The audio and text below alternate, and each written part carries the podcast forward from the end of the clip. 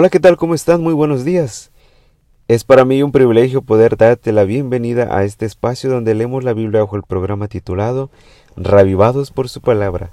El día de hoy vamos a leer Job capítulo 28 y su servidor lee de la Reina Valera actualizada.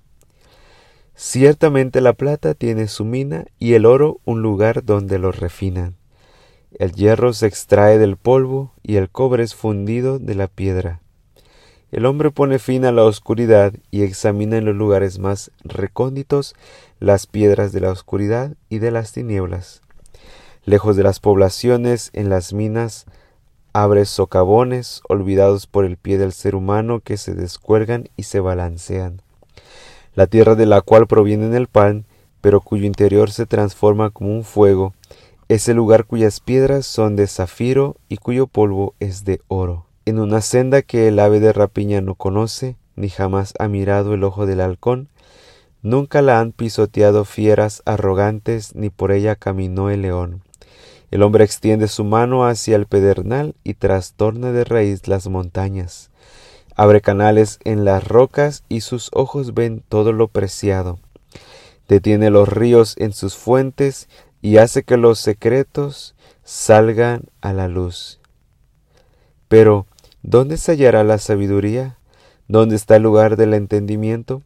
El hombre no conoce el valor de ella, no se halla en la tierra de los vivientes. El océano dice, ella no está en mí.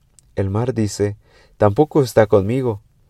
Por ella no se dará otro fino, ni por su precio se pesará plata. No se puede pagar por ella con oro de Ofir, ni con ónice precioso, ni con zafiro. Ni el oro ni el cristal son comparables a ella. No será dada a cambio de objetos de oro fino. El coral y el cristal de roca, ni mencionarlos, pues el valor de la sabiduría es mayor que el de las perlas. No será comparado con ella el topacio de Etiopía, ni se puede pagar por ella con oro fino. ¿De dónde pues proviene la sabiduría?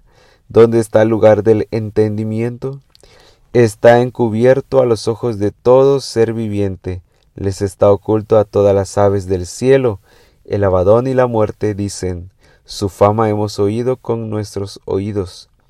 Solo Dios entiende el camino de ella, Él conoce su lugar, porque Él contempla los confines de la tierra y ve debajo de todos los cielos. Cuando Él dio peso al viento y determinó la medida de las aguas, cuando le dio estatuto a la lluvia y, camino a relámpagos y truenos.